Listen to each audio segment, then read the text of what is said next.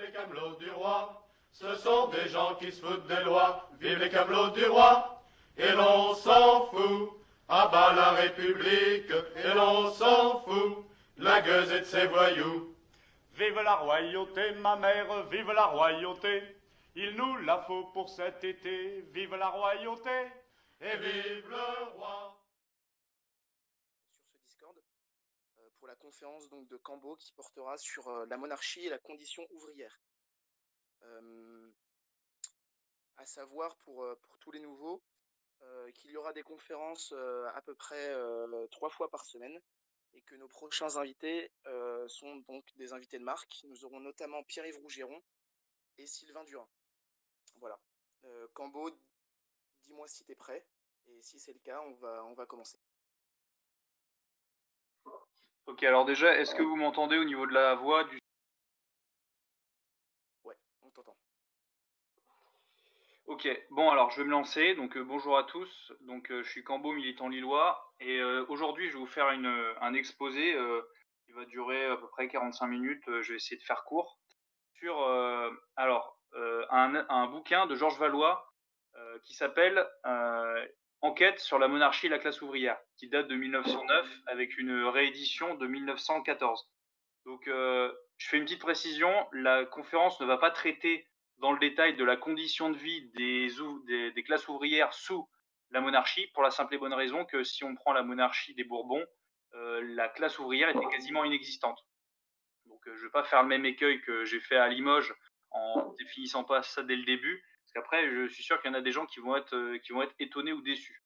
Donc le livre de Georges Valois dont je vous parlais, c'est pas une étude à proprement parler des conditions de vie de la classe ouvrière sous la monarchie, euh, puisqu'à l'époque de Georges Valois, à la fin du 19e siècle, on était relativement peu au fait euh, des études historiques sur le sujet.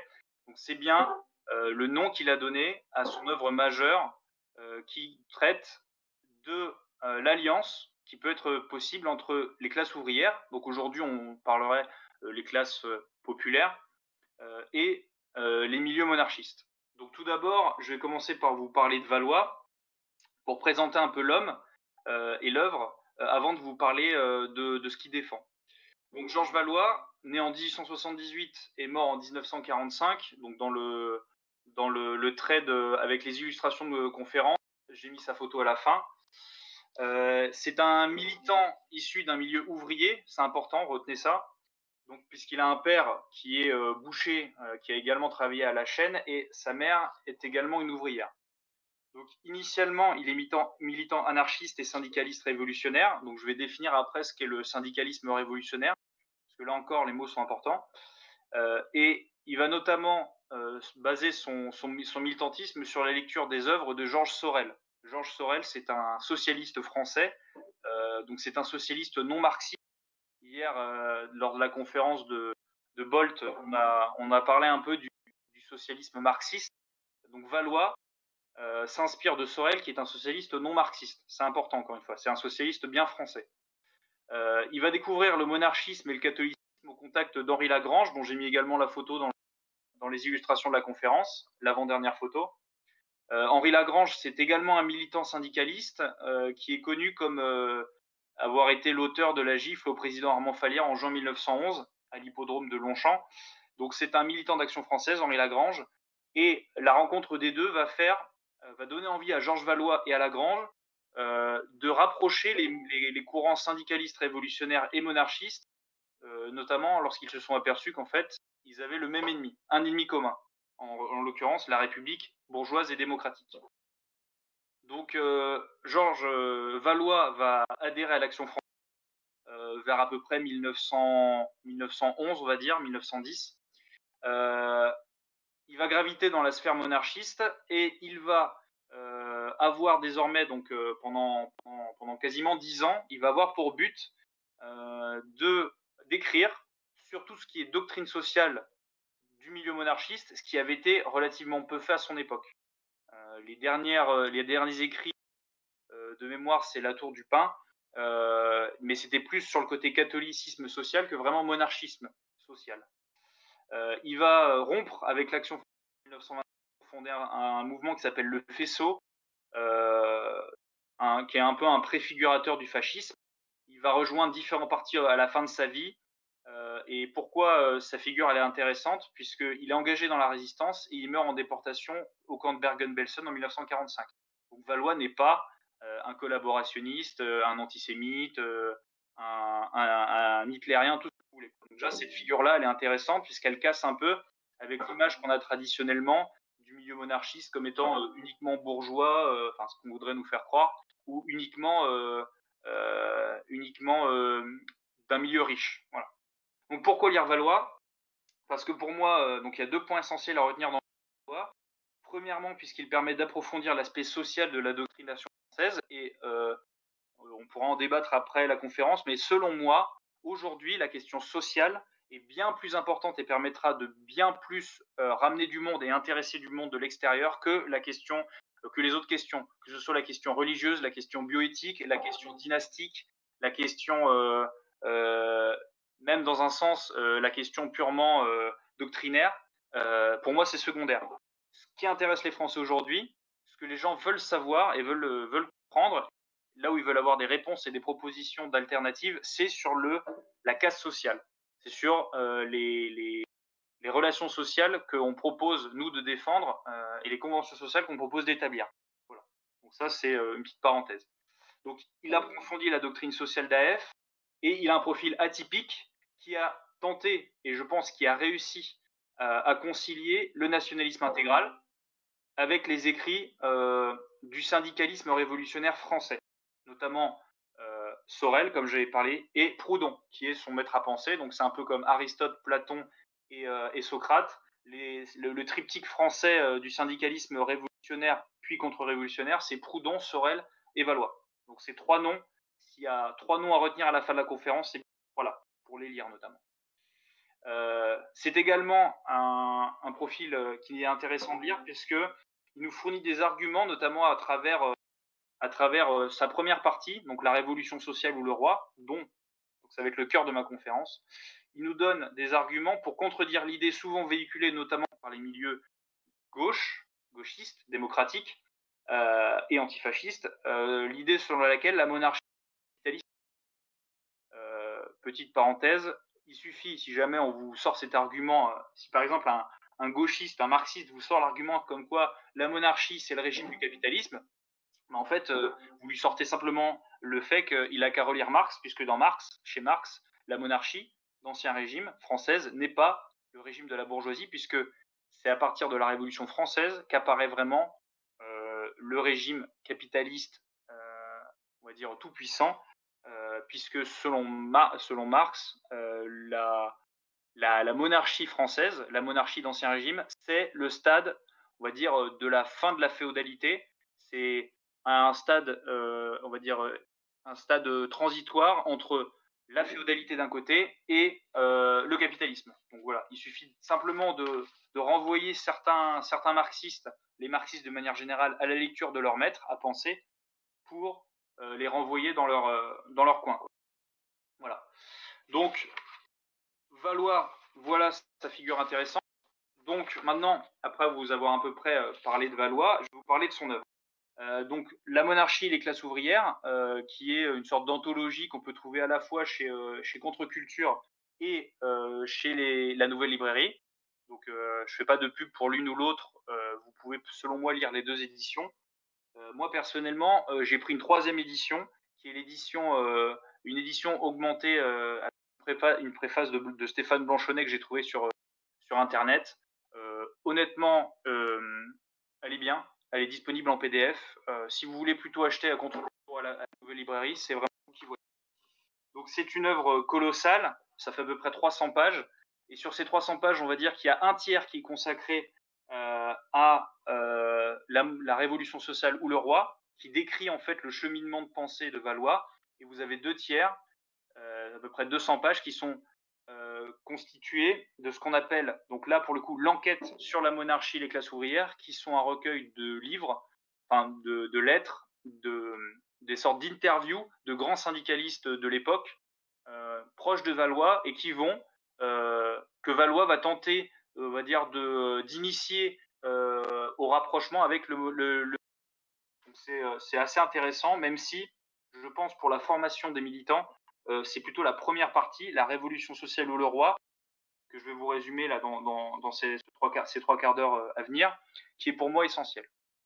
Donc, j'ai décidé en fait de faire mon propre plan Valois, parce que Valois, lorsqu'il écrit son premier 1909 euh, et lorsqu'il fait son édition augmentée en 1914, juste à la Première Guerre mondiale, euh, c'est une édition qui est évidemment très contemporaine. C'est-à-dire que euh, il décrit son cheminement de pensée qui l'a poussé à devenir, à abandonner d'abord le syndicalisme révolutionnaire pour passer à un, syndicalisme contre-révolutionnaire et ensuite à un monarcho-syndicalisme.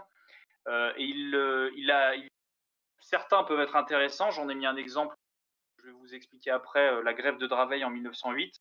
D'autres sont beaucoup plus, euh, on va dire, euh, surannés et un petit peu moins actuels. Et ça parlera moins aux gens. Donc j'ai décidé de prendre mes propres exemples de, la pensée de Valois pour montrer à quel point elle est actuelle. Donc mon propos s'articulera en trois parties. Pourquoi parler d'un syndicalisme contre-révolutionnaire? Pourquoi Valois a décidé d'abandonner le côté révolutionnaire du syndicalisme? Pourquoi Ensuite, Valois parle-t-il euh, pourquoi Valois s'attaque-t-il à, l'anarcho-syndicalisme, qui est une doctrine qui, euh, qui fleurit à l'époque de Valois, qu'aujourd'hui on retrouve euh, avec, voilà, il suffit de regarder la dernière vidéo de TV Liberté sur la manifestation des Gilets jaunes avec le mec, avec le drapeau de la Confédération nationale du travail, qui est un organe anarcho-syndicaliste. Donc je vais vous expliquer pendant en deuxième partie pourquoi il est important de, comprendre l'échec de l'anarcho-syndicalisme. Et enfin, dans une troisième partie, qui sera un peu une sorte de, synthèse, pourquoi euh, Valois décide-t-il de devenir monarcho-syndicaliste? Donc un terme que j'ai forgé moi-même, hein, que Valois n'explique pas. Il ne parle pas de monarcho-syndicalisme, j'ai décidé de le forger parce que pour moi, ça peut être euh, le résumé en fait de notre, notre doctrine sociale d'action française euh, du point de vue de l'organisation des syndicats, des, organisations ouvrières ou euh, paysannes, par exemple. Donc, dans un premier temps, je vous parler du syndicalisme contre-révolution. Le but de Valois dans son œuvre, donc dans sa première partie, c'est d'expliquer pourquoi, euh, pendant très longtemps, les deux principaux organes d'opposition à la République, à la République, ça a été d'une part la CGT, qui existe toujours aujourd'hui mais qui a été vidée et de l'autre côté l'action française. Il le dit lui-même, les deux principaux mouvements anti-républicains, enfin anti-troisième république bourgeoise à son époque, c'est la CGT d'un côté et l'action française. Et, là où il se pose la question, Valois, c'est pourquoi euh, ces deux mouvements-là n'ont-ils jamais coïncidé? Pourquoi ils n'ont jamais, euh, jamais pour renverser la République? Euh, Donc Valois se pose cette question-là, qui est légitime, évidemment.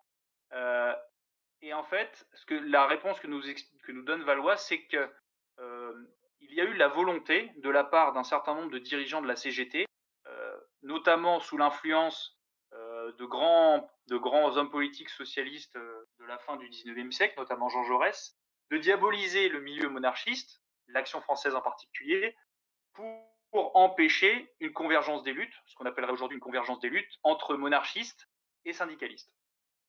Et donc, le but du travail de Valois dans cette première partie, ça va être, il le dit lui-même, de dissiper les malentendus et de réduire ce qu'il appelle des erreurs métaphysiques. Euh, son principal ennemi, à Georges Valois, dans, cette, dans le début de son œuvre, c'est le socialisme, et le socialisme notamment révolutionnaire. Euh, en gros, dans cette partie, il va expliquer cinq idées reçues que euh, je pense aujourd'hui qui existent encore dans la majorité des têtes euh, des, adhérents au syndicat, hein, on pourrait les, poser, enfin poser ces questions-là à des syndicalistes modernes, je pense qu'ils nous répondraient exactement la même chose qu'un syndicaliste de 1890. Donc la première idée reçue, c'est que le syndicalisme est une euh, qui doit être progressiste. Euh, tout syndicaliste doit être un progressiste. La deuxième idée reçue, c'est que le syndicalisme défend la démocratie, que le syndicalisme doit être démocratique. Euh, la troisième idée reçue, c'est que le syndicalisme doit être euh, révolutionnaire et libertaire. La quatrième idée reçue, c'est que le syndicalisme est compatible avec la République. Et la cinquième euh, thèse, la cinquième idée reçue, c'est que de facto, donc, la monarchie, la monarchie est un régime qui est néfaste aux ouvriers, aux classes ouvrières, et que c'est la raison pour laquelle les républicains, les syndicalistes, doivent soutenir la République, y compris si c'est une république bourgeoise, comme c'était le cas de la Troisième République. Donc ces trois idées reçues, ah, ces cinq idées reçues, pardon, euh, Valois va les exposer une à une et va à chaque fois apporter des contre-arguments. La première idée reçue, je l'ai dit, le syndicalisme est une conception progressiste. Alors il suffit euh, de regarder la dernière une du Monde, euh, de l'almanach du Monde de, 2020, pour montrer à quel point le, ce constat-là, il est encore, il est encore vérifiable de nos jours. Si vous tapez l'almanach du Monde de 2020 première, en première page, euh, un, syndicaliste, ce que je pense être un syndicaliste, qui est donc, c'est pendant une manif des Gilets jaunes, je pense, euh, un, syndicaliste qui est avec un gilet jaune, qui a une tête de vieux syndicaliste, euh, je pense que ça doit être soit un prof, soit un, soit un, vieil ouvrier, enfin un, vieux syndicaliste de chez, de chez Renault. Et donc il est monté sur un, poteau et il a une robe. En fait, alors je j'ai aucune idée si c'est un travesti ou si c'est donc si c'est une convergence de lutte entre travestis et syndicalistes, ou si c'est juste euh, il a mis une robe euh, pour, euh, pour se marrer. Et derrière, dans le fond, vous avez une marée de gilets jaunes avec des drapeaux kurdes, des drapeaux euh, kabyles, drapeaux algériens, drapeaux LGBT, drapeaux du RSS, drapeaux de la CNT. Vous avez une marée de drapeaux. Et eh ben, pour moi, ça c'est l'illustration du syndicalisme progressiste. C'est le fait de dire on défend tous les progrès euh, et le progrès avec un grand P. Euh, et en gros, euh, ce que dit ce que dit Valois, donc en gros, il dit il faut savoir que si les syndicalistes révolutionnaires veulent la qui anéantirait l'armée et l'Église, c'est qu'ils ont accepté ou créé des chimères sociales. Et donc ces chimères sociales, il va les démontrer. En gros, en un mot, ces chimères sociales, on peut les résumer par un seul mot, le progrès, avec un grand P. Croyance au progrès, le mythe, le culte du progrès, qui va, selon lui, commencer à formater les esprits des syndicalistes, encore, encore de nos jours, et qui va en fait être une sorte de nouvelle religion. Et euh, en fait, euh, Sorel, euh, Valois s'inspire de Sorel, puisque Sorel a écrit un livre qui s'appelle Les illusions du progrès.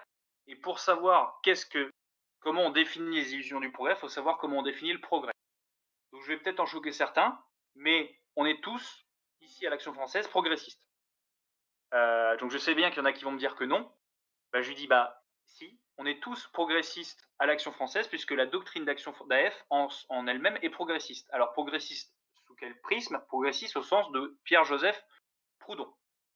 Euh, Proudhon, donc qui est un penseur qui a beaucoup influencé, enfin qui a influencé en partie, euh, on va dire l'héritage maurassien. C'est un, un, socialiste, encore une fois non marxiste. C'est même un ennemi de Marx. C'est un ennemi très virulent de Marx. Il surnommait Marx le ténia du socialisme, donc le ver solitaire du socialisme.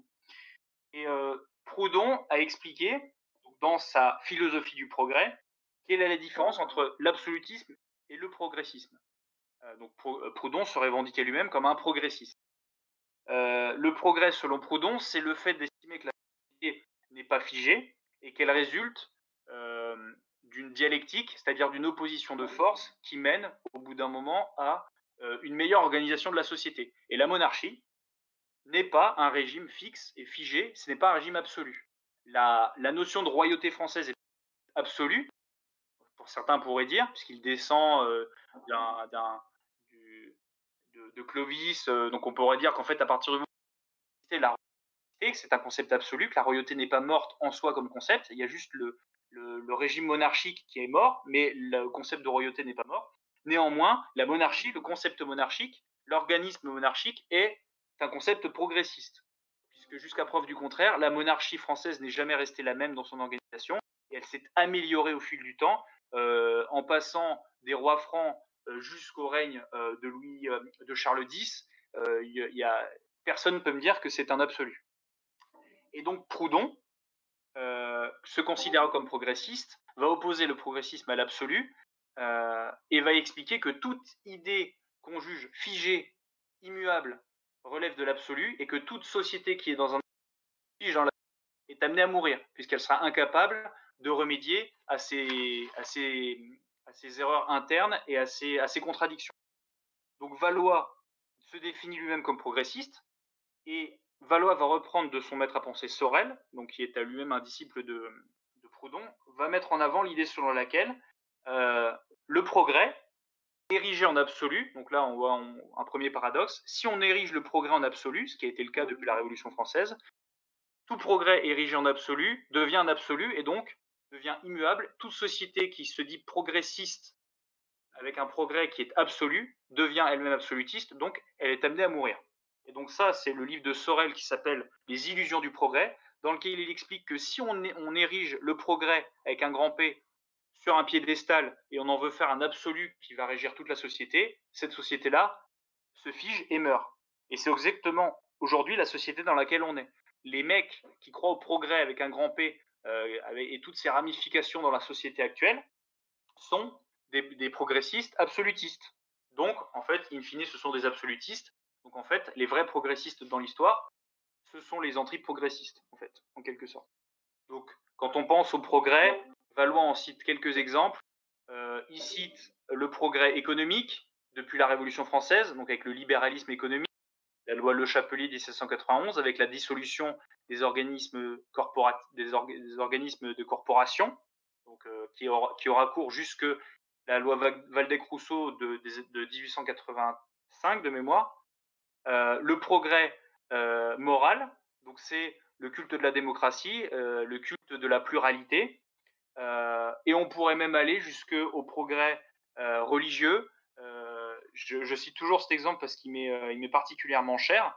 vous avez des socialistes, donc Lafargue, Paul Lafargue, qui est le, neveu par alliance, pardon, le, fils, enfin comment on appelle ça, le gendre, qui est le gendre de Marx, qui est l'un des plus grands penseurs du libéralisme et va expliquer en fait le christianisme est une religion patriarcale. Euh, il écrit ça en 1860. Hein. C'est une religion patriarcale qui a pour but euh, d'aliéner l'homme au travail, donc elle est capitaliste, et que pour cela, il faut se euh, délier de notre héritage chrétien et il faut revendiquer non pas un droit au travail, mais la Fargue, c'était donc un, un bourgeois issu d'un père issu de la communauté juive bordelaise euh, étudiant en médecine, en médecine, apparatchik de l'international communiste, et euh, il est né euh, à Cuba, où son père en fait était allé trousser des cubaines. Et c'est lui en fait qui va être, je pense, qui est pour moi la meilleure image de ce que Valois détestait, c'est-à-dire le bourgeois absolutiste progressiste qui veut tout détruire, tout casser pour mettre à la place une, vision complètement, un progrès complètement écrasant. Voilà. Donc, si, je dois noter un bouquin de Lafargue à lire, ça droit à la. Et le mythe de l'Immaculée Conception, il explique que la Vierge, en fait, le mythe de l'Immaculée Conception est une réminiscence euh, des cultes matriarcaux. C'est assez intéressant. Donc j'ai dit, j'ai parlé des illusions du progrès. Donc pour le progrès, à partir du moment où vous vous placez dans un, système où le progrès est érigé en absolu, ce que font les syndicalistes, euh, il n'y a aucun moyen de s'apercevoir de ces erreurs. Et c'est exactement ce, euh, ce, dont va profiter, ce dont vont profiter les républicains, les, bourgeois républicains, les politiciens républicains de l'époque, puisqu'ils vont agiter cette figure du progrès pour mettre en avant l'idée selon laquelle les syndicalistes, les, ouvriers de l'époque, doivent défendre, devaient défendre la République.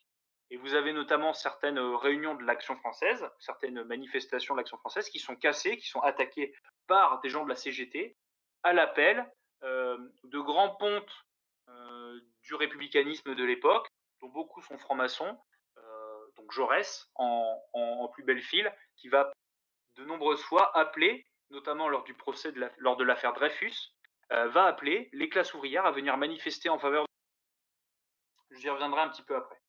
Donc la, première idée reçue, donc le socialisme est le ce qui est faux. Le syndicaliste n'est pas censé être progressiste au sens de l'absolu. C'est pas c'est pas un culte du progrès. La deuxième idée reçue, c'est l'idée sur laquelle le syndicalisme est compatible avec politique démocratique, ce qui est faux, puisque pour euh, pour euh, pour Valois, euh, c'est une innovation dans la théorie de Marx. En gros, la bourgeoisie, donc c'est ce que Valois va reprocher d'ailleurs aux Marx, les marxistes considèrent qu'il n'y a que deux classes dans la société, qu'il y a d'un côté les bourgeois et de l'autre côté les prolétaires. Alors ça, s'il y y y a bien encore un mec qui peut le défendre aujourd'hui, j'aimerais bien connaître ses arguments. Si on vous sort cet argument-là comme quoi, euh, oui, le prolétariat doit lutter contre les bourgeois, vous lui dites, oui, mais qu'est-ce qu'il en est des, par exemple, des politiciens? Où les classer? Est-ce que ce sont des bourgeois? Est-ce que ce sont des prolétaires? La réponse est ni l'une ni l'autre. En fait, dans la doctrine marxiste, ce que Valois reprend pour montrer à quel point c'est complètement absurde, dans la doctrine marxiste, et prolétaires et bourgeois, tous ceux qui participent à la répartition des salaires à travers leur travail ou leur capital. Si vous n'êtes ni euh, un ouvrier qui travaille avec ses mains, ni un bourgeois qui travaille, qui apporte son capital pour payer les machines, dans la doctrine marxiste, vous n'êtes ni un bourgeois ni un prolétaire. Vous n'êtes même pas censé être dans le processus révolutionnaire. Et c'est ce que Valois va rappeler, puisque pour lui, la République a permis d'installer une classe sociale à part, qui s'appelle la classe sociale républicaine, euh, qui est en fait à mi-chemin entre une bourgeoisie et euh, une, classe, une troisième classe qu'on pourrait appeler une sorte de lumpen bourgeoisie, donc une bourgeoisie qui s'ignore, qui ne travaille pas, qui est oisive. c'est en gros toute la classe que lui va synthétiser en appelant la classe républicaine, et c'est cette classe-là qui, selon lui, a fait la Révolution française, et c'est cette classe-là qui, notamment sous la Troisième République, a le plus prospéré. Jaurès n'est pas un bourgeois, par exemple, Jaurès, c'est un républicain, au sens de Valois. Euh, aujourd'hui, Mélenchon n'est pas un bourgeois, c'est pas un prolétaire. Marine Le Pen n'est pas une bourgeoise ni une prolétaire. Macron, ce n'est pas un bourgeois ou un prolétaire, ce sont des républicains, au sens de Valois, de la classe républicaine. Donc si pour, euh, pour Valois, euh, la Révolution française a créé une troisième classe, l'analyse de Marx est puisque Marx a voulu faire de la Révolution française une révolution bourgeoise, seulement, comme va l'expliquer Valois, ce n'est pas la bourgeoisie euh, qui a fait la Révolution française, et ça je sais, on a eu, j'ai eu ces débats avec certains, notamment à Lille, mais au sens pur de Marx, ce n'est pas la bourgeoisie qui a fait la Révolution française, c'est cette troisième classe, cette, cette bourgeoisie non bourgeoise en quelque sorte. Et ça, c'est un aspect fondateur de la doctrine de Valois, puisque Valois rejette Marx, et en rejetant Marx, il met la classe ouvrière et la bourgeoisie, puisqu'il s'adresse aux deux dans son livre, il s'adresse aux deux, il les met face à, leur, euh, face à un choix. Soit vous êtes, donc vous êtes bourgeois ou prolétaire, peu importe. Soit vous, vous, vous estimez que Marx a raison, et donc du coup on est censé s'affronter entre prolétaire et bourgeois. Sauf que, in fine, ceux qui vont s'en sortir, c'est ceux qui ne sont pas dans cette lutte-là, à savoir la classe républicaine. Soit vous décidez de rejeter l'analyse de Marx, que pour vous, il y a une troisième classe qui s'appelle la classe républicaine, encore une fois, les politiciens, euh, on va dire les, les, agitateurs de pensée, euh, les philosophes, euh, les artistes, ceux-là, là, ceux qui se, revendiquent eux-mêmes comme étant des agitateurs de, de, de, conscience, et vous décidez de vous dire, bah, si ce sont ces gars-là qui, depuis 1789, sont à la tête de l'État, autant s'unir pour les évincer. Et c'est exactement ce que Valois prône. Je vais définir un petit peu plus, donc ça, donc là on commence à rentrer dans la partie de ma conférence, puisque face à ces idées reçues, euh, on peut s'apercevoir que déjà tout marxiste qui écoute cette conférence déjà est en PLS. Tout, marxiste qui écoute cette conférence va me dire, va me poser la question de dire oui, pourquoi Marx a-t-il tort? Pourquoi il faut me donner des preuves pourquoi la Révolution française était une révolution pas bourgeoise à bah, c'est exactement ce que euh, Valois va dire, va écrire. Et Valois va expliquer qu'en fait, la Révolution française, l'œuvre de la Révolution française, s'est faite en cinq phases. Et qu'en fait, chaque phase correspond à cette classe républicaine euh, qui commence à la fin du siècle des Lumières euh, et qui continue sous la Révolution française avec des mecs comme Marat, Pierre, etc., euh, qui va établir sa domination. Donc pour lui, il ne parle pas de domination bourgeoise, comme l'explique Marx, Marx, il réutilise les phases de Marx et il change juste les noms pour euh, les faire coller à sa, à sa doctrine. Et ces cinq étapes-là, donc la domination républicaine, euh, je pense que c'est des arguments qu'on peut réutiliser directement contre un bourgeois, un bourgeois marxiste ou un prolétaire marxiste, même s'il y en a quand même de moins en moins. Euh, un jeune étudiant antifa, euh, s'il est capable de me sortir les phases de Marx, bah, je suis capable de lui sortir les phases, les phases de Valois. Pour elles sont plus, elles sont plus, elles ont plus de réalité et de, et de, elles sont plus justifiées dans l'histoire de France. Donc ça, c'est une citation de Valois que j'ai particulièrement euh, bien aimée. l'idée populaire est que la révolution de 1789, c'est et que la République, à son origine, c'est la domination de la bourgeoisie. Rien, on le sait, n'est plus faux. Les révolutionnaires de 1789 furent non pas des bourgeois, mais des déclassés de toutes les classes qui servirent un intérêt qui n'était pas celui de la bourgeoisie, pas plus d'ailleurs que celui du peuple français, en gros des prolétaires. Donc cette conception, elle rompt à l'époque en 1909 et en 1914, les dates qui étaient à l'époque, qui avaient le vent en poupe. À l'époque, le marxisme d'avant Lénine, puisque la révolution euh, de 1917 n'a pas encore lieu, la doctrine marxiste, qui est d'ailleurs à l'époque défendue par des bourgeois, euh, dont certains noms, voilà, euh, des, noms, je vous citerai aujourd'hui des noms comme, comme Kautsky, même si aujourd'hui on l'a complètement oublié, c'était l'un des du marxisme d'après Marx, d'après la mort de Marx. Et moi j'ai décidé d'appeler cette classe, puisqu'il faut bien lui donner un nom, classe ni bourgeoise ni, ni, ni, prolétaire, j'ai décidé de l'appeler la Lumpenbourgeoisie. Alors ce terme, je pense, on peut le réutiliser contre des, marxistes, contre des gauches, parce que je pense que eux-mêmes euh, auraient du mal à le comprendre, euh, puisqu'en fait le terme, euh, le mot valise Lumpenbourgeoisie, c'est un terme qui a été forgé à partir du, du, mot Lumpen. Chez Marx, le Lumpen prolétariat, donc tout ce qui est Lumpen, renvoie une partie de classe, que ce soit le prolétariat ou la bourgeoisie, qui est en général qui a peu conscience d'elle-même et qui est utilisée, donc en l'occurrence le lumpen prolétariat par la bourgeoisie, pour euh, faciliter la lutte de la bourgeoisie. En gros, c'est des casseurs de grève. Puisqu'ils n'ont pas de conscience d'être dans le prolétariat, y a aucun, ils n'ont aucun intérêt à s'unir avec qui très très petits métiers, des colporteurs, euh, euh, des, des, petits vendeurs à la sauvette, des camelots, on appellerait ça des camelots. C'est également tous ceux qui sont liés de près ou de loin par leur activité économique à la bourgeoisie.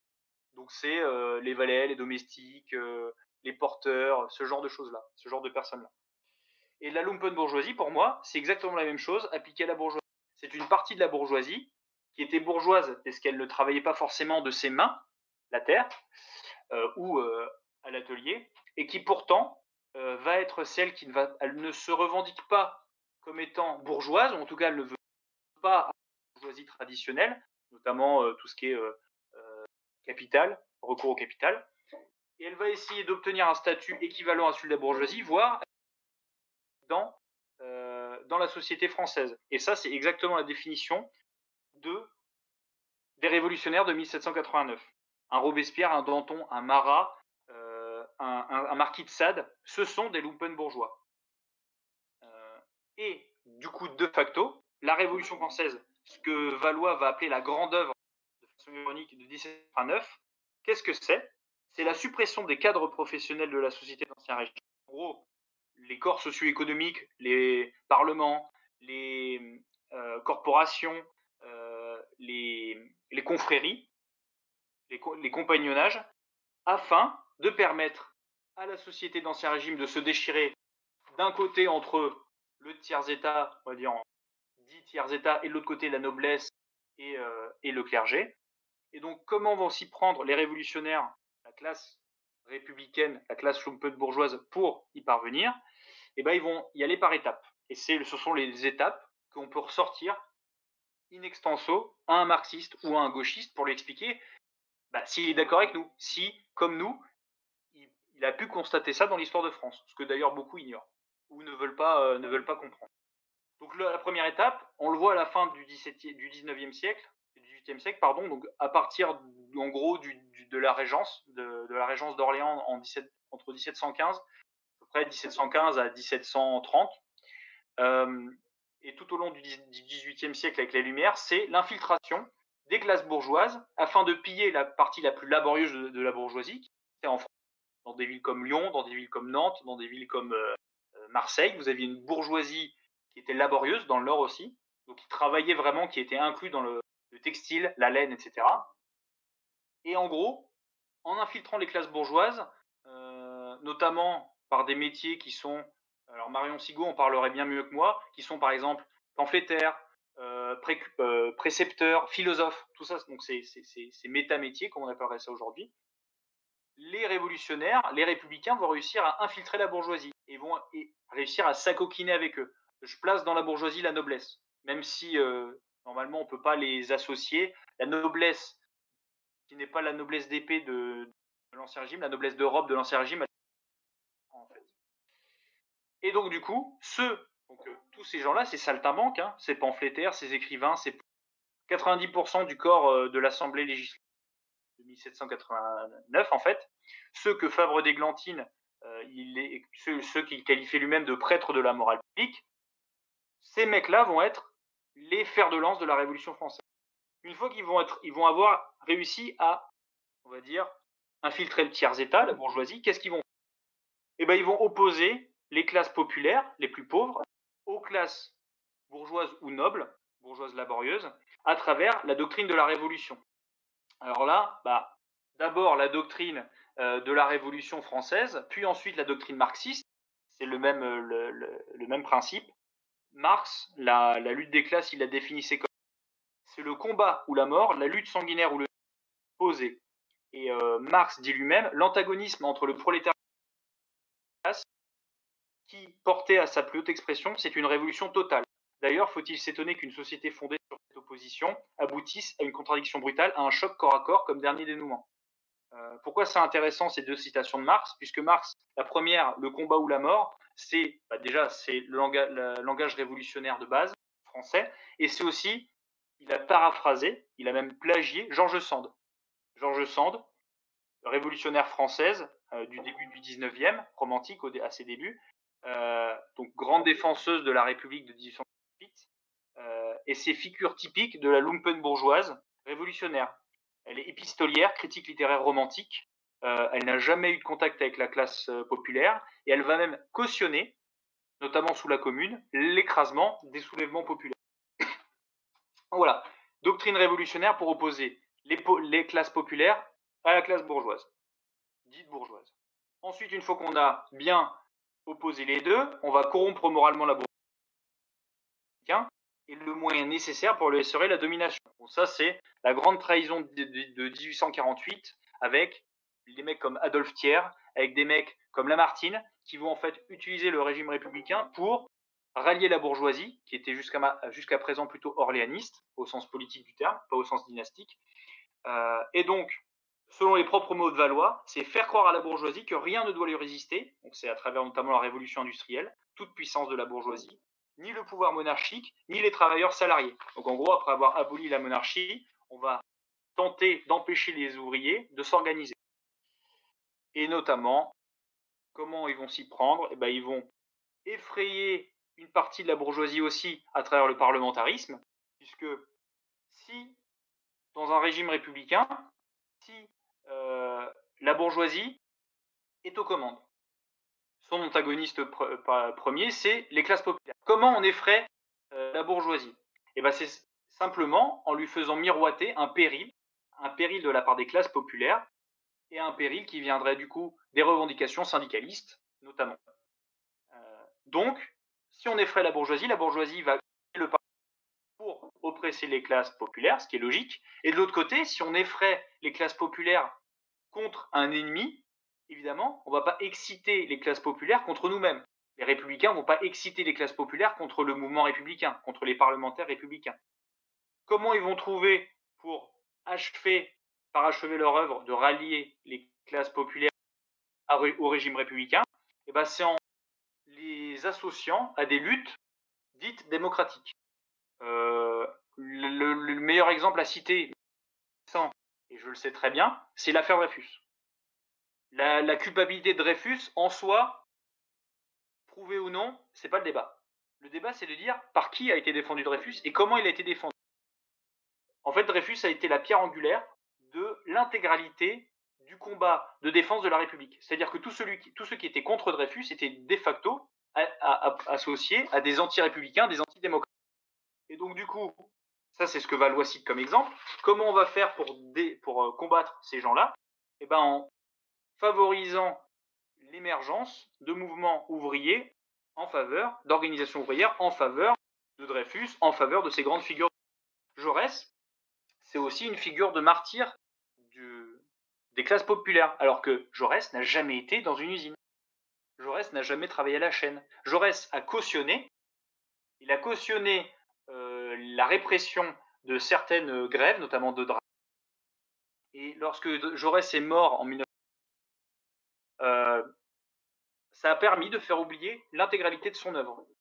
Euh, je vous invite fortement de lire l'histoire socialiste de Jaurès, puisque lorsqu'il fait son analyse de la Révolution il dit heureusement qu'en 1789, la bourgeoisie était présente, parce que sinon, si on donnait le pouvoir au peuple, euh, ça aurait été une continuation de la monarchie absolue, à travers l'Église notamment. Donc, intéressant sur ce point de vue. Dreyfus, Jaurès, il en cite d'autres, Valois, mais que les exemples sont un peu moins importants. Aujourd'hui, on pourrait citer l'exemple de Mélenchon. Mélenchon, un, ou un mec comme, comme Rodriguez, là, Jérôme Rodriguez, ce sont des figures non prolétaires, érigées comme étant des héros de la classe prolétaire, alors qu'en fait, ils n'ont rien de prolétaire. Exactement ce que le mouvement républicain a pour euh, but. Voilà, et c'est ce que dit Valois.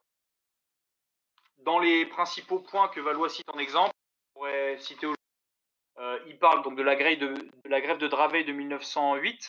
Donc, quelle est cette grève? En fait, c'est une grève tout simplement qui va être cassée, qui va être euh, détruite par l'armée, la, par, par Clémenceau, par ce fier républicain, ce grand défenseur de la République qui est Georges Clémenceau, euh, au moyen notamment de mouchards infiltrés dans les organisations syndicales et notamment la CGT.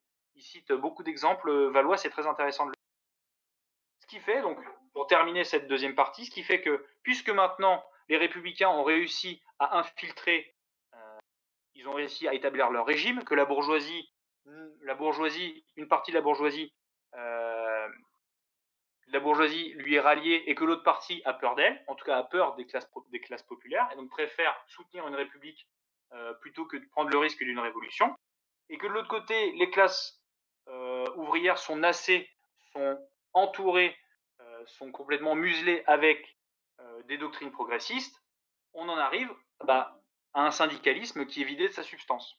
Ce pourquoi, la raison pour laquelle il a décidé, donc Valois a décidé de, quitter la CGT et le syndicalisme révolutionnaire.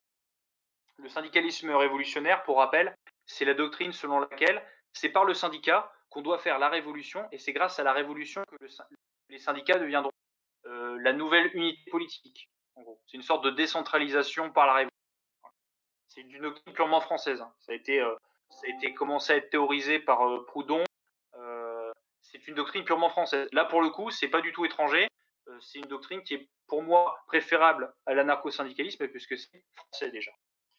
Et Maurice Pujot d'ailleurs en avait fait un article ce qui s'appelle le syndicalisme saboté et il dit donc la chose suivante qu'on qu avoue franchement, le syndicalisme n'a plus rien de commun avec l'organisation.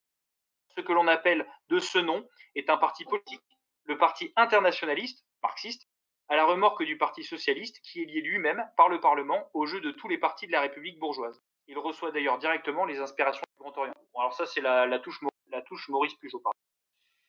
Euh, et euh, donc, il n'en parle pas, Valois, hein, pour terminer cette partie. Valois n'en parle pas, mais j'ai décidé de deux exemples récents qui sont l'antifascisme et l'intersectionnalité, qui sont deux euh, fers de lance aujourd'hui du syndicalisme. Aujourd'hui, évidemment, tous les syndicats, quasiment tous, se disent antifascistes. Or, l'antifascisme démocratique, donc l'antifascisme qui défend la démocratie, c'est euh, de, l'aveu même de certains socialistes, de certains, on va dire, euh, marxistes euh, non léninistes, non orthodoxes, comme Bordega, que je vous incite à lire. Les bordéguistes, c'est bah, un outil contre les classes prolétaires. Je citerai donc, faut lire un, ouvrage qui est super intéressant, une série de bouquins, enfin de, journal, qui s'appelle Le Programme communiste. C'est un, journal euh, marxiste des années 1970, euh, qui est très anti-antifa, pour le coup, qui, est donc, euh, qui, estime que l'antifascisme, c'est une mascarade. et notamment pourquoi? Parce que l'antifascisme, si le seul ennemi, c'est le fascisme, tous, celui, tous ceux qui, qui combattent le fascisme sont des antifascistes, donc sont des alliés. Donc que vous soyez un bourgeois démocrate américain, que vous soyez un bourgeois euh, socialiste et républicain français ou que vous soyez un militant antifasciste euh, ouvrier ou, ou, même un soldat euh, de la guerre d'Espagne républicain, vous êtes tous des alliés. Ce qui est faux, puisqu'il n'y a pas de pire ennemi pour un prolétaire, au sens marxiste, qu'un bourgeois. Et j'ajouterais à l'antifascisme la lutte, pas la lutte contre la haine du juif, mais la lutte contre, comment on pourrait dire ça, la lutte aujourd'hui, c'est ce qu'on appellerait la lutte. Enfin, c'est l'antisionisme, en fait, on pourrait appeler. Euh, là, il faut lire à ce sujet euh, toujours dans euh, le, programme communiste un super article qui parle notamment de comment les Américains et la bourgeoisie européenne de manière a réussi à utiliser la mémoire de la Shoah pour combattre donc la mémoire normale du nazisme et comment ils, sont, ils ont réussi à mettre avant le côté démocratique et de dire que le régime démocratique, qu'il soit américain ou français, est ce qui a triomphé d'Hitler. Et donc c'est pour ça qu'il faut soutenir les régimes démocratiques, puisque eux qui ont triomphé Hitler, que puisqu'ils ont triomphé d'Hitler, c'est forcément des gens. Voilà. Je, ferme la parenthèse là-dessus. Et enfin l'intersectionnalité, pour ceux qui se posent.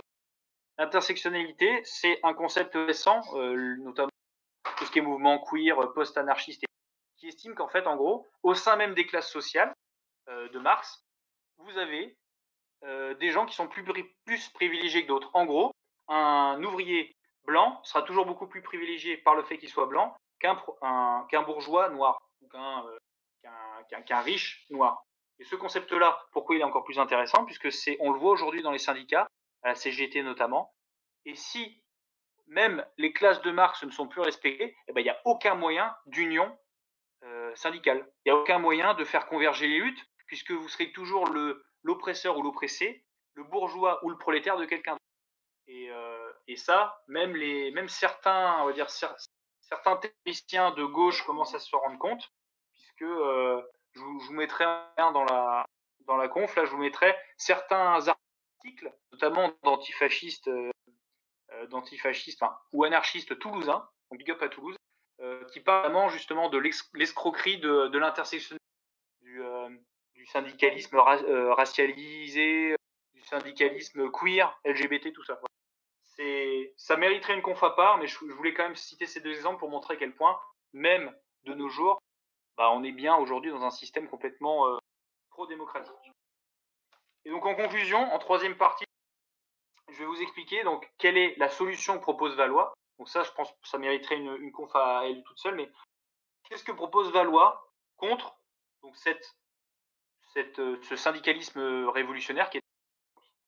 Alors qu'est-ce qu'il propose? Il propose un monarcho-syndicalisme.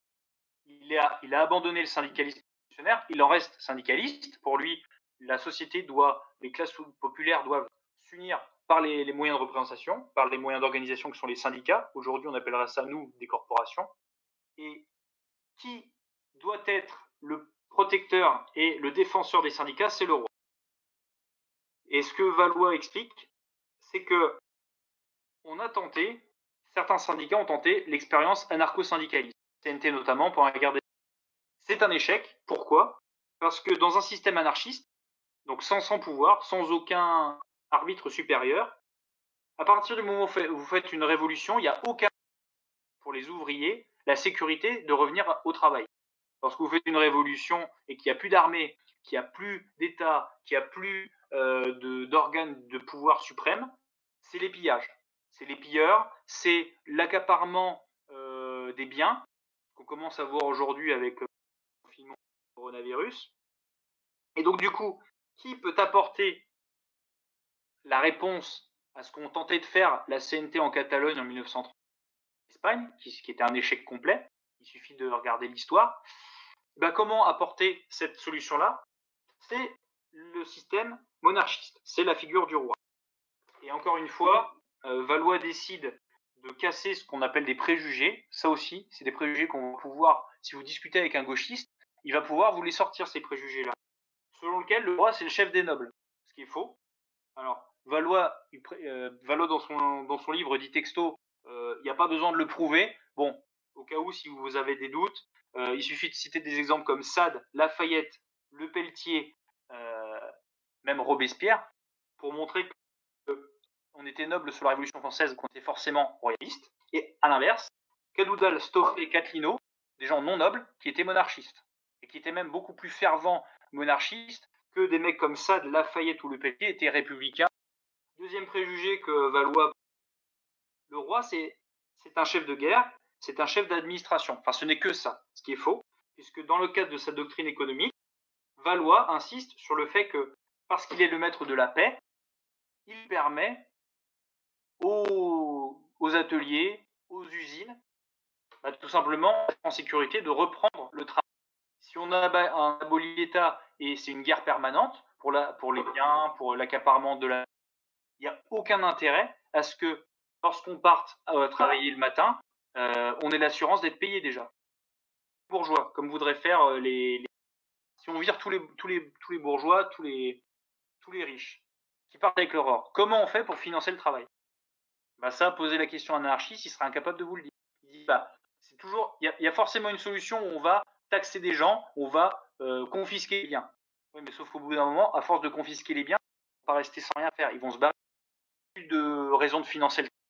Donc, s'il n'y a plus de raison de travailler, l'économie s'arrête. C'est exactement ce que Valois euh, souligne.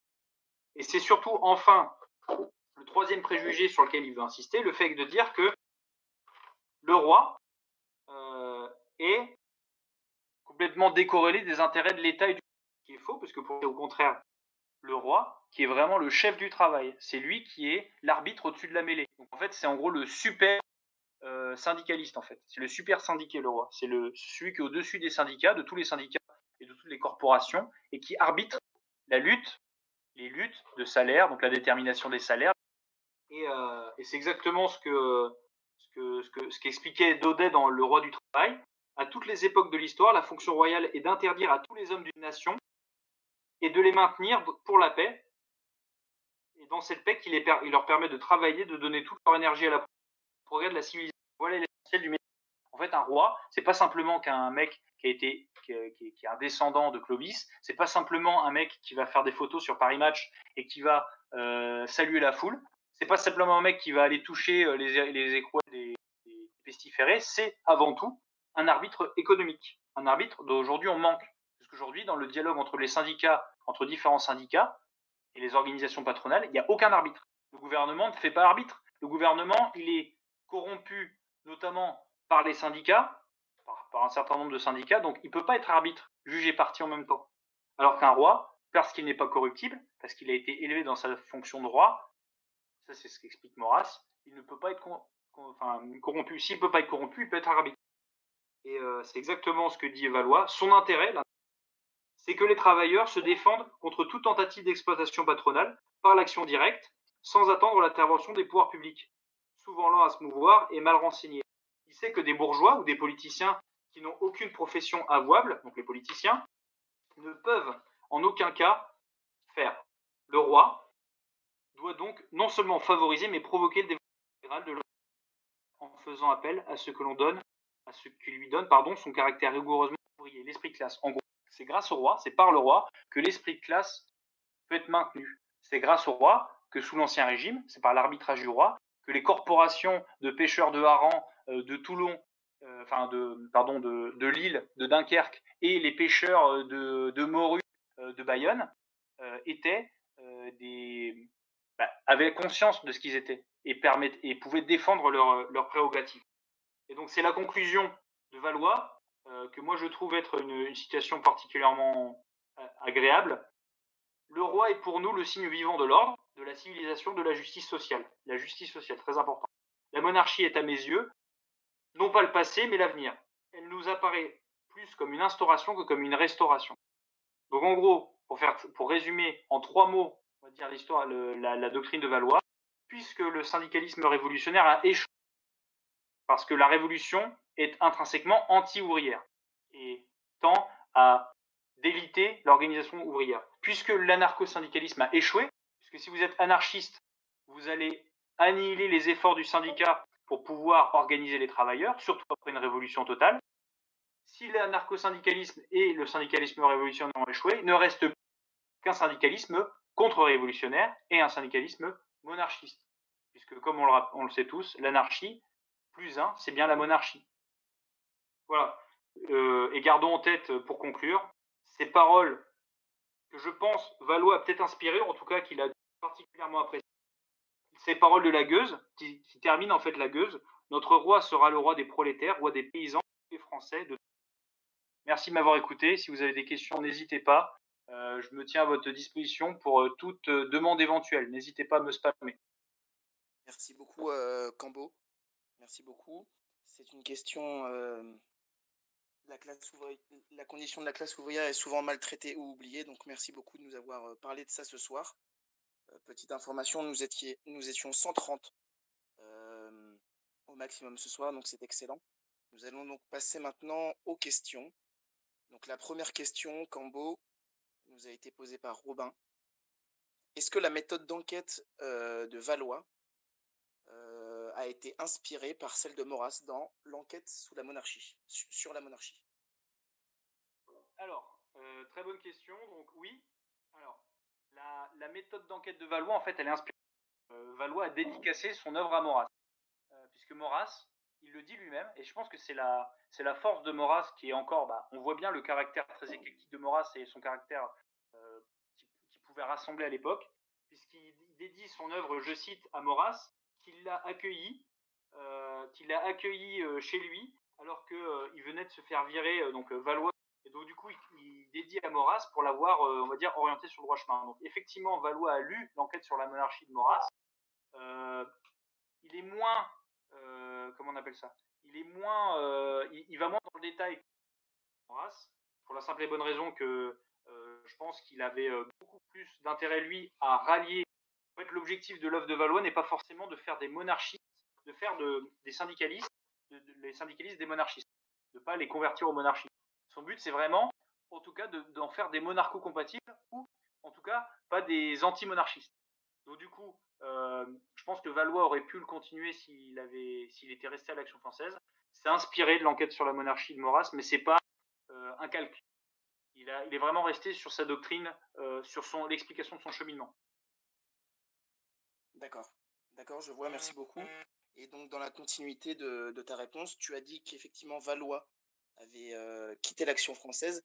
Est-ce que tu pourrais expliquer l'évolution idéologique euh, donc de ce dernier, étant donné qu'il a fait l'AF, le FETO et le Parti républicain syndicaliste? Alors, euh, bon, le Parti républicain syndicaliste, euh, les deux grandes œuvres de la vie de, de, Valois, c'est bien l'Action française, à travers notamment le cercle Proudhon, dont je n'ai pas parlé, mais avec, Henri Lagrange, ils vont, ils vont former un cercle qui s'appelle le cercle Proudhon, dont les cahiers sont disponibles à la librairie de Flore, de mémoire, ou en tout cas au locaux de Paris. Euh, et qui sont tout simplement, euh, c'est un cercle de pensée qui est censé rassembler syndicalistes sur le principe que ce qu'a fait, euh, sur le même, raisonnement qu'a fait Valois, qui est censé rassembler des syndicalistes et donc des syndicalistes révolutionnaires pour le coup et des monarchistes. donc Valois va quitter l'AF pour des dissensions internes. je pense qu'aussi Valois avait quand même la volonté, il avait peut-être, n'arrivait pas à trouver un aussi grand écho euh, à l'époque dans le mouvement que ce qu'il aurait peut-être, ça c'est mon avis. Euh, il va fonder le faisceau, le faisceau qui a un... Vous l'avez entendu dans la conf, la, doctrine de Valois, c'est une doctrine qui est, euh, très très proche de ce qu'a pu par exemple défendre Primo de Rivera et l'alliance entre Primo de Rivera et Franco en Espagne. Le franquisme, le, donc en gros la, fusion de la phalange espagnole, la, la phalange, la phalange espagnole, donc qui est une conception euh, on va dire, national corporatiste, on va dire, corporatiste révolutionnaire, je dirais, euh, qui est une doctrine euh, donc établie par Primo de Rivera, c'est complètement inspiré de la loi. C'est vraiment une organisation syndicale, syndicaliste, anti-marxiste, anti-républicaine, antidémocratique, et qui va faire alliance avec des monarchistes. Monarchistes, principalement carlistes, notamment, même si Franco n'était pas monarchiste, enfin, il ne se revendiquait pas monarchiste, il était plutôt favorable à la monarchie. Mais en tout cas, voilà. Euh, donc le, faisceau de Georges Valois, c'est un mouvement euh, en termes d'adhérents assez anecdotique qui va juste réussir à rallier un grand nombre de parisiens, notamment je crois la, section du 18e arrondissement, si je ne dis pas de conneries. Et euh, leur seul grand coup ça va être d'attaquer les locaux, les locaux parisiens. Donc pas les locaux actuels, parce que les locaux actuels n'ont été acquis qu'après la Seconde Guerre mondiale. Euh, à l'époque, les locaux se trouvaient, au niveau, se trouvaient, pour ceux qui connaissent Paris, au niveau de la passerelle Saint-André-des-Arts, donc sur la rive gauche, quartier latin. Donc c'est l'un des seuls faits d'armes du faisceau qui va être dissous, je crois, enfin en gros, qui va se dissoudre en 1927-28. Donc en gros, deux, ou trois ans après avoir été formé. Et ensuite, à l'issue, euh, Valois va louvoyer, il va être dans plein de partis qui se disent républicains sans vraiment l'être. Euh, honnêtement, la fin du parcours de vie de Valois mis à part sa déportation au Bergen-Belsen pour fait de résistance, elle est pas aussi intéressante que le début de sa vie. Le passage de la CGT à l'AF, selon moi. D'accord, merci. Donc là, c'est une question de, de Romain, qui en fait a été posée plusieurs fois. En tout cas, ce sujet-là a été évoqué plusieurs fois. Pourquoi Valois parle de syndicalisme et pas de corporatisme? La notion de corporation, alors, tout est question de, mots et tout est question en fait d'époque. La description que donne Valois du syndicat, c'est exactement la même qu'une corporation, sauf que Valois n'évoque pas un, fait qui est essentiel dans la corporation, euh, n'évoque pas, euh, on va dire, le, la protection du savoir-faire et l'influence religieuse parce que Valois sait très bien que s'il s'adresse à des syndicalistes qui sont déjà révolutionnaires et qui sont sans doute très athées, voire anticléricaux, si on commence à leur parler d'un syndicat, euh, on va dire, organisé avec une procession et avec euh, euh, une organisation comme les corporations, évidemment, ça va pas faire mouche. Il parle de syndicat tout simplement parce qu'à l'époque, c'était le mot syndicat qui était en vogue. Nous, on parle de corporation, pourquoi? Parce que ce qui était moins le cas des syndicats, même s'ils avaient quand même une, une, proportion sociale, euh, c'est quand même moins, c'est quand même moins le cas chez les syndicats de la fin du 19e siècle que chez les corporations d'ancien régime. Nous, on, est, on, peut se définir comme national corporatiste parce que pour nous, l'organisation euh, salariale euh, n'a pas forcément, elle a, une, fonction pas seulement économique, mais aussi sociale et, et sociétale, avec notamment la protection sociale, l'entraide, etc., voire religieuse. pour Valois, c'est pas forcément le cas. Pas qu'il soit pas catholique, Valo était catholique, catholique converti, euh, mais simplement parce que pour une question de, pour une question, je pense, de, euh, de, de progressivité de son raisonnement. S'il commençait à expliquer qu'il fallait un syndicat catholique, euh, antidémocratique, qu'il fallait que ce soit un syndicat qui soit noyauté, par, enfin qui, qui noyote la société autant qu'une corporation, je pense qu'il aurait beaucoup, beaucoup, il aurait eu beaucoup moins de portée. Quoi. Il fallait qu'il y aille progressivement. Mais la notion de corporation et de syndicat chez Valois, c'est très très proche. Euh, il, prend comme exemple en fait euh, les corporations d'ancien régime. L'arbitrage du roi, c'est le même qu'avec euh, des corporations d'ancien régime. Donc je parle, il parle pas de corporatisme, mais en fait dans sa tête, c'est très très proche. D'accord, je vois. Et donc une autre question qui a été posée par Nour et qui finalement s'inscrit un petit peu dans la continuité de ce que tu disais. Comment est-ce qu'on fait le, comment est-ce qu'on passe du syndicalisme donc au corporatisme. Alors attends, tu peux répéter, j'ai mal entendu. Oui, pardon. donc dans la continuité de ce que tu disais, finalement, comment est-ce que l'on peut passer du, syndicalisme au corporatisme? Parce que tu dis que Valois avait effectivement comme projet de sensibiliser son auditoire au corporatisme, mais en parlant de syndicalisme.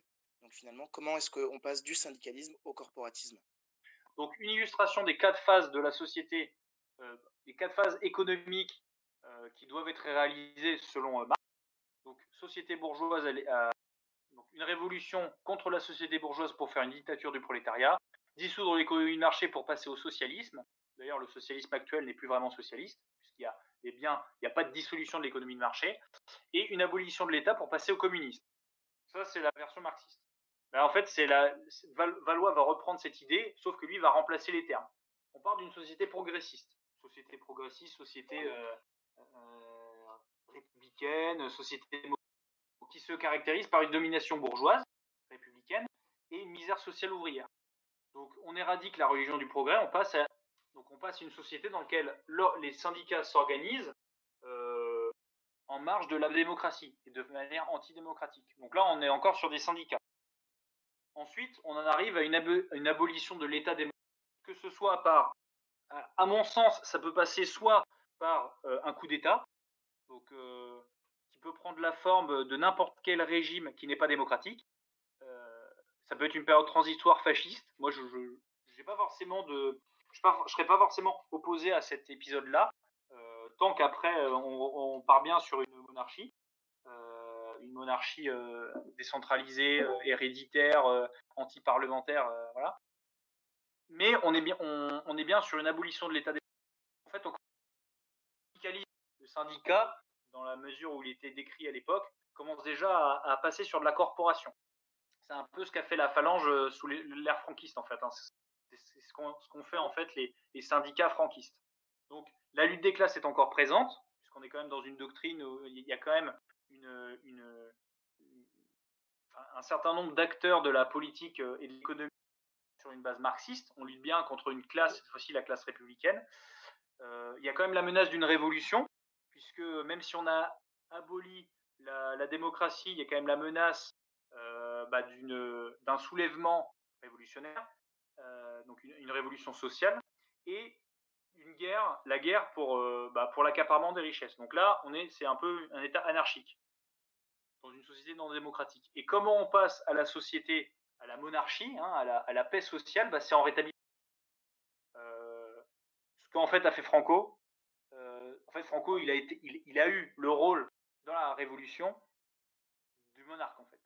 Donc là, on n'est plus sur un mode syndical, mais plus pour moi sur un mode, bah, tout simplement sur un mode corporatiste. Puisque à partir du moment où on, en, on enlève la et on enlève euh, la société euh, plura, pluraliste, on passe sur un mode corporatiste, puisque désormais, ce ne sera plus l'État-providence qui fera euh, office de, bah, de providence, d'homme à tout faire et de, et de grands protecteurs. Ce sera les organes locaux, que ce soit les parlements, les paroisses, les corporations, etc. Là, on passe, pour moi, c'est à partir du moment où on passe de la troisième à la quatrième phase, qu'elle soit fasciste, euh, national euh, syndicaliste, euh, national bolchevique, quoi qu'on en dise, lorsqu'on passe à une monarchie antiparlementaire, là, nécessairement, on est obligé d'adopter le modèle corporatiste. En fait, ce que ce qu'expliquait Valois, en fait, hein, quand il parle de syndicat monarchiste, c'est une corporation.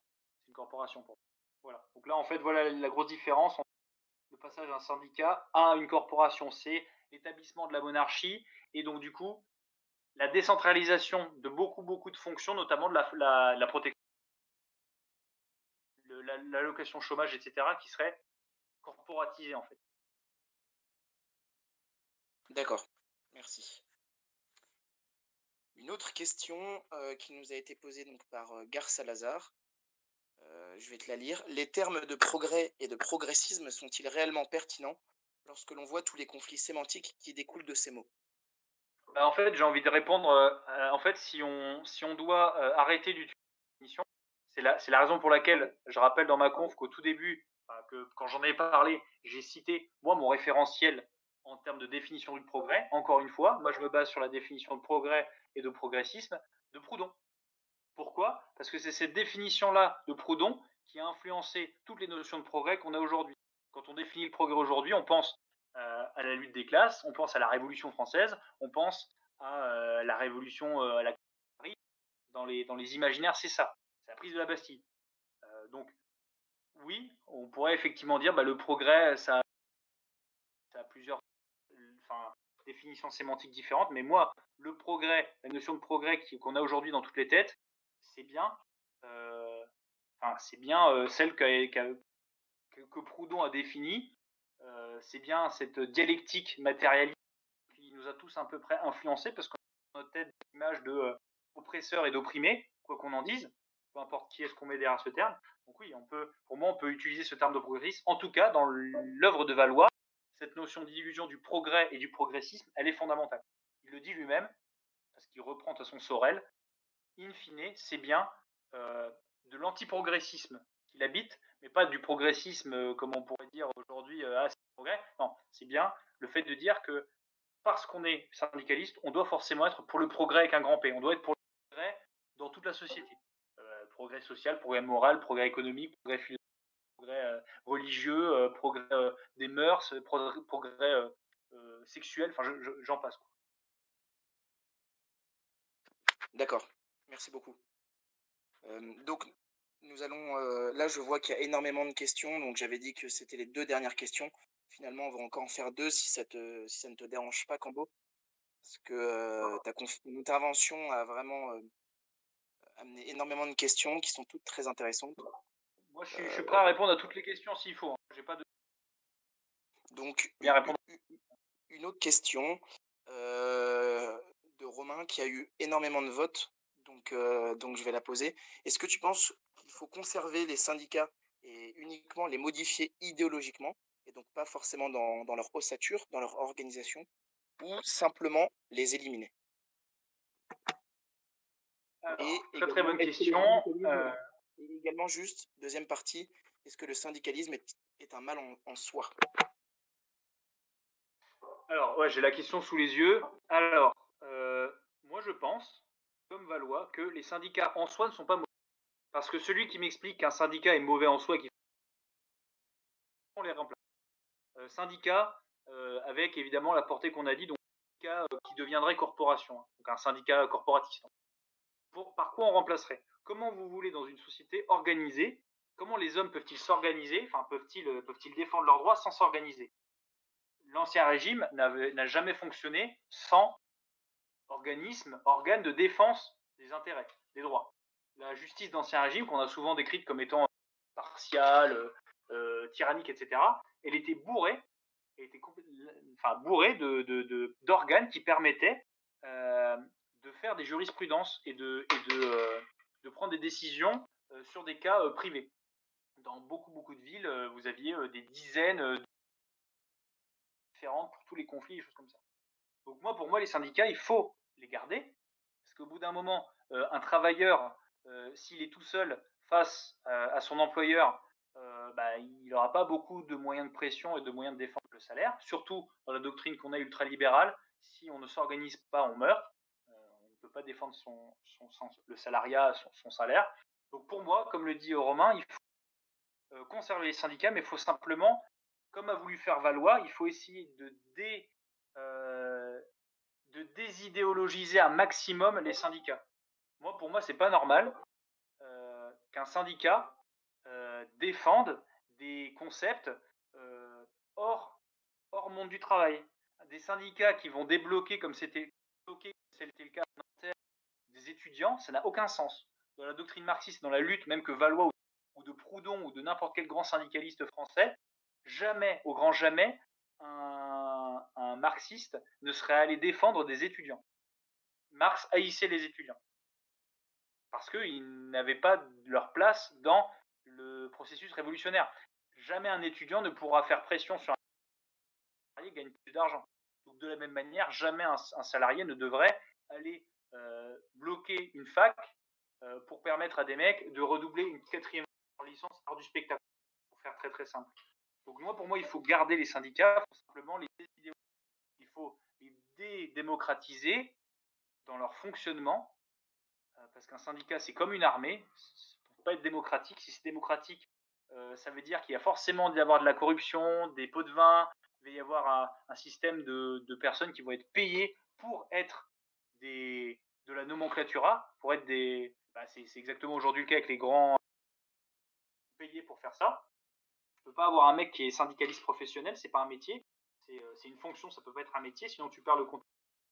Mais pour moi, il faut bien garder les syndicats. S'il n'y a pas de syndicat, j'aimerais bien qu'on me syndicat slash corporation, un syndicaliste, euh, des syndicats corporatistes, j'aimerais bien savoir quel est le bah, l'alternative qu'on donne. C'est quoi? C'est chacun va négocier son, son, contrat dans le bureau du dans le bureau du, patron? Si le patron est un capitaliste pur, il n'a aucun intérêt à... Enfin, il faut bien conserver les syndicats. Les syndicats doivent bien être conservés. Pour moi, qu'on l'appelle syndicat ou corporation, c'est bien un, un, acteur essentiel de la vie économique française. Hein. Celui qui dit l'inverse, c'est qu'il n'a jamais connu. D'accord, merci. Euh, et enfin, dernière question, euh, à savoir qu'apparemment Cambo a le temps, donc toutes les personnes qui voudront euh, poser leurs questions pourront rester sur ce vocal et, lui les, et, les, lui poser directement. Donc, une donc la dernière question qui nous vient de Milan, qui est militant à Toulouse. Euh, est-ce que tu penses qu'il faudrait qu'une confédération syndicale nationaliste soit créée afin de faire valoir nos vues sociales et avoir un potentiel levier de déstabilisation majeure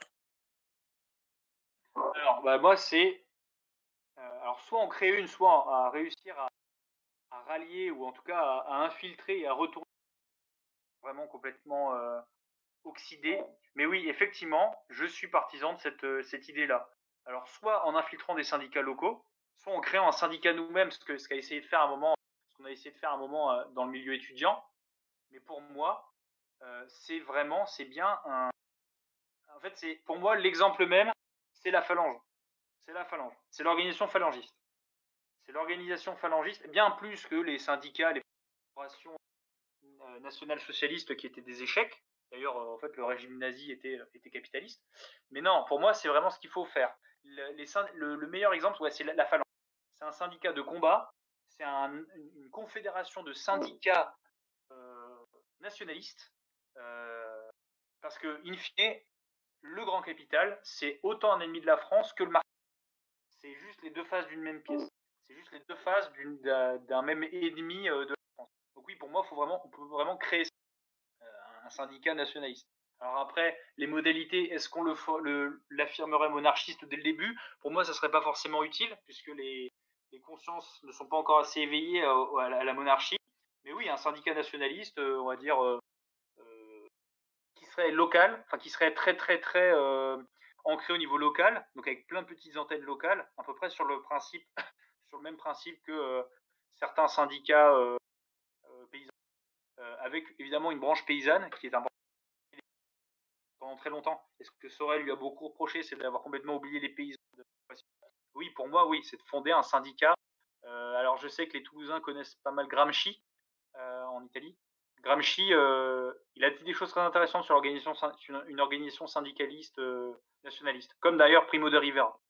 Donc oui, pour moi, il, faut, il faudrait créer. Ça peut être un, un outil, et je vais insister là-dessus. Encore une fois, vous allez peut-être dire que je m'acharne, et ça, aura beaucoup plus de portée dans la société française que de faire des marches contre la PMA et la GPA, même si évidemment ça reste des, combats louables, c'est des combats que les Français n'en ont rien à foutre, la plupart. Hein. Le PRL, vous demandez à un mec la PMA ou la GPA, rien à voir, parce que c'est pas quelque chose qui le touchera directement, et parce que ceux qui sont vraiment au fait et qui sont sensibles à ces questions sont souvent issus d'un milieu catholique euh, ou d'un milieu militant, et euh, un syndicat euh, véhiculer nos idées et véhiculer du nationalisme et la, défense contre le grand capital et contre euh, toutes les récupérations euh, démocratiques et, dites de gauche, bah, ça passera beaucoup plus facilement par un syndicat au travail au quotidien, des marches, euh, des manifs sauvages contre la PMA ou la GPA ou contre n'importe quel autre sujet, hein, ou de claquer des fumigènes dans les Alpes contre l'immigration. Eh bien, merci beaucoup. Donc, le mot de la fin, créons notre syndicat nationaliste avec toutes les sensibilités nationalistes et les rouges-bruns qui pourraient, qui pourraient nous rejoindre. Merci, bon, merci beaucoup, Cambo. Merci beaucoup à tous euh, d'avoir assisté à cette conférence. Nous étions 130 et avec un chiffre constant euh, de 115 euh, personnes. Donc c'est excellent. Et donc nous nous retrouvons ce soir, pour ceux qui le veulent, à 21h30 pour le chapelet. chapelet qui est récité tous les soirs. Et ceux qui veulent poser des questions directement à Cambo, eh bien, vous pouvez rester sur cette conversation. Merci beaucoup et bonne soirée.